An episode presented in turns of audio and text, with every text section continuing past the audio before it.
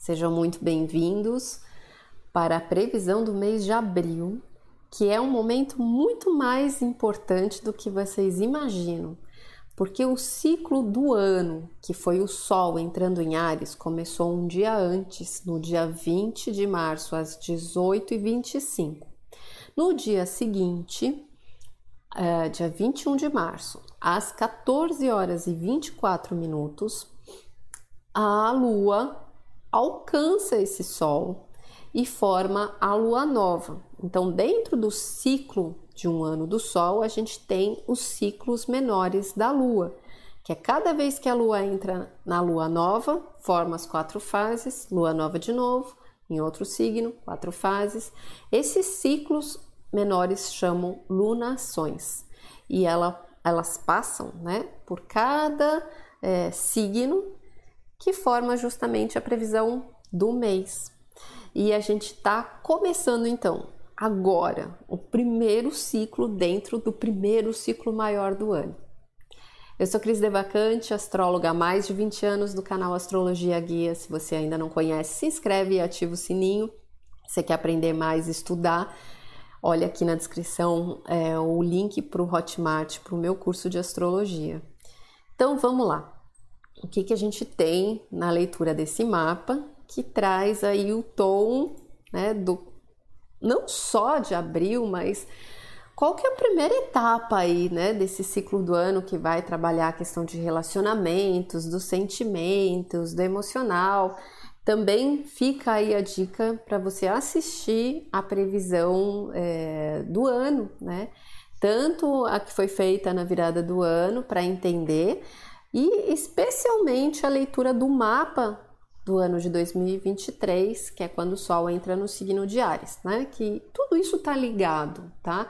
E são informações e estudos que vão se complementando. Então vamos lá. A gente tem aqui, ó, Sol e Lua em conjunção em Ares na casa 9. Oh, desculpa, no final da casa 8, né? A gente está aqui no final da casa 8. Ele forma ainda conjunção com Netuno, que está em Peixes na casa 8, e com Mercúrio, que está em Ares, mas já está na casa 9. Então, o que, que isso aqui significa? Significa que as questões que nós estamos iniciando a partir de agora, dentro de nós, elas acontecem na nossa intimidade, na nossa alma. Tem um novo desabrochar lá de dentro do nosso coração, de como a gente se sente diante da vida. O que está é, conduzindo tudo isso né, é esse Netuno em Peixes, a espiritualidade, a vida, está mostrando o caminho. Sabe quando a gente pede orientação, iluminação, né? Que Deus mostre o caminho, né? É, ele está mostrando, né? Lá por dentro da nossa intuição, nós estamos sendo guiados realmente por algo maior para esse desabrochar, né? Para a gente olhar o mundo, o Mercúrio aí já passa para casa 9, com outros olhos. Olhar para a vida e acreditar nas coisas é, com uma nova visão, com uma nova perspectiva. Em busca justamente né, de olhar o quanto a gente é capaz de alcançar coisas, o Quirón e o Júpiter aqui, é, que nós queremos conquistar dentro desse mundo novo, dentro dessa visão nova, dentro é, de novos conceitos, né, da gente olhar a vida com uma forma diferente. E aí a gente chega justamente no nó do norte, né, que ainda está na casa 9, mas aí forma conjunção com a Vênus, que está em touro aí bem no meio do céu, que o mundo novo que nós estamos plantando, que nós precisamos formar, depende justamente dessa visão, desse objetivo, dessa perspectiva nova. Uh, o Marte, né, que é o regente aqui desse Ares, dessa alunação, ele está aqui em Gêmeos e aqui ele está na casa 12. Então, tudo que nos conduz vem de dentro do nosso emocional. E é um desafio muito dentro do nosso da nossa cabeça, dos nossos pensamentos. A gente se sente muitas vezes dividido, a gente pensa, a gente se questiona por onde ir, qual o melhor caminho, se eu acredito ou não. A gente tem horas que testa né, a nossa fé, a gente é, fica ali matutando e pensando. Tem uma parte que acredita tem uma parte que duvida, e a gente fica nessa dificuldade, nessa indecisão, que horas nos enche de coragem, horas é, nos traz assim um, um medo muito grande da indecisão de qual é o timing, de qual é a hora certa de agir. Só que a gente fica muito reticente, como Marte está nesse processo da casa 12, no nosso inconsciente, a gente fica reticente sobre a hora certa de tomar uma decisão, né? E como colocar em prática as coisas que eu venho pensando, mas que me deixam muito confuso, porque eu tô aí é, trabalhando justamente o questionamento desse mundo novo, dessa perspectiva nova, né? O desafio é a quadratura aqui. É, é, são todas essas dúvidas e todos esses pontos que eu venho pensando e sentindo dentro de mim que estão justamente causando esse desabrochar de uma nova perspectiva. Ela não nasce assim do nada, né? Ela nasce justamente através é, dessa dessa busca, dessa confusão interna, né? Então, é um ponto que já mexe bastante com a minha sensibilidade, com os sentimentos de todos nós, né? O ascendente aqui está em câncer, então, é um ano regido pela lua, né, que a gente começa a trabalhar o emocional, já vai deixar a gente sensível de cara. E conforme a gente olha né, para esses sentimentos, é quando as coisas começam a se mostrar, porque aqui a roda da fortuna forma um trígono justamente com Netuno. Né? A gente precisa olhar para o que está sentindo, aonde a gente se sente vulnerável, é a arte de aprender a força, né, a serventia, a lição da nossa fragilidade e aprender a lidar com ela. E ela acontece muito através do cenário familiar e da gente olhar para o nosso passado, para tudo que a gente acolhe, para tudo que a gente tem de apego dentro da gente, da nossa origem, né? Então, a gente vai olhar para os nossos sentimentos e dentro desse cenário a gente vai reconhecer as nossas dores a respeito da nossa capacidade, a respeito da nossa individualidade, da nossa força, né? A lua negra ali tá em Leão, na casa 1, um, quase na casa 2, influenciando os dois cenários ali, em oposição justamente para o vértex, né? E também né, acaba pegando aí uh, o Saturno em peixes, que de novo está interceptado na casa 8, né? Ele está sempre ali nos bastidores aí, mostrando que psicologicamente nós ainda não entendemos, talvez a gente enxergue só a ponta do iceberg dos nossos problemas psicológicos, justamente através uh, de onde o nosso ego dói de onde pega na nossa ferida, de onde a gente não se sente capaz, de onde a gente não se aceita, não se ama, não se valoriza. É, exatamente ali é o ponto né, para a gente enxergar que ali tem toda a questão que a gente precisa enxergar.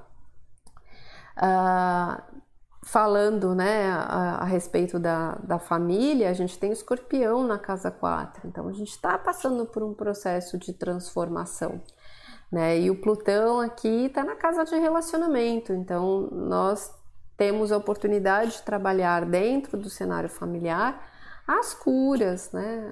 É, as finalizações de etapas que nós passamos dentro das gerações, dentro dos relacionamentos, dentro das famílias, né? E aí Claro, é um momento que podem acontecer mais partidas, né, mais mudanças, mais é, fases né, que realmente estão mudando dentro da nossa origem.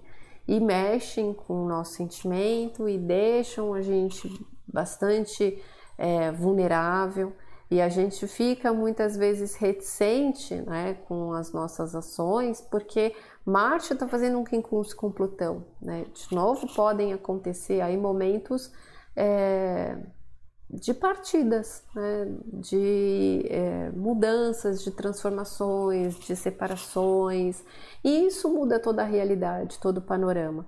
Mas é justamente isso que dá a oportunidade da gente desabrochar uma nova fase, um novo momento, né? Que vai nascer, que vai brotar de dentro da nossa intimidade, de dentro da nossa alma e fazer a gente olhar o mundo com uma outra perspectiva.